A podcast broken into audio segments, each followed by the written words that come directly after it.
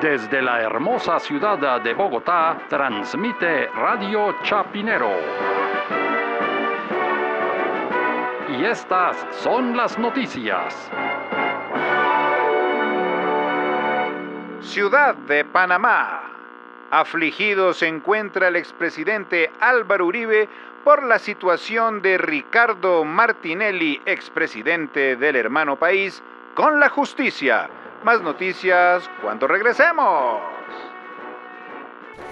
Oiga, sí, pobre Álvaro Uribe, ¿no? Es que realmente es un gran amigo de Martinelli. Pues sí, acuérdese que él fue el que le dio el asilo político a María del Pilar Hurtado. Claro, la, y allá fue donde ella se disfrazó de conejita y por eso es que dicen ahora la coneja Hurtado, por una fiesta en la que estaba ella feliz allá en Panamá mientras la justicia colombiana le estaba buscando. Es que definitivamente Martinelli y Uribe han sido como uña y mugre. Sí, pero uña y mugre como de sepulturero, pues que la tierra pues de las tumbas está bien marcada en las uñas, ¿no? Sí, sí.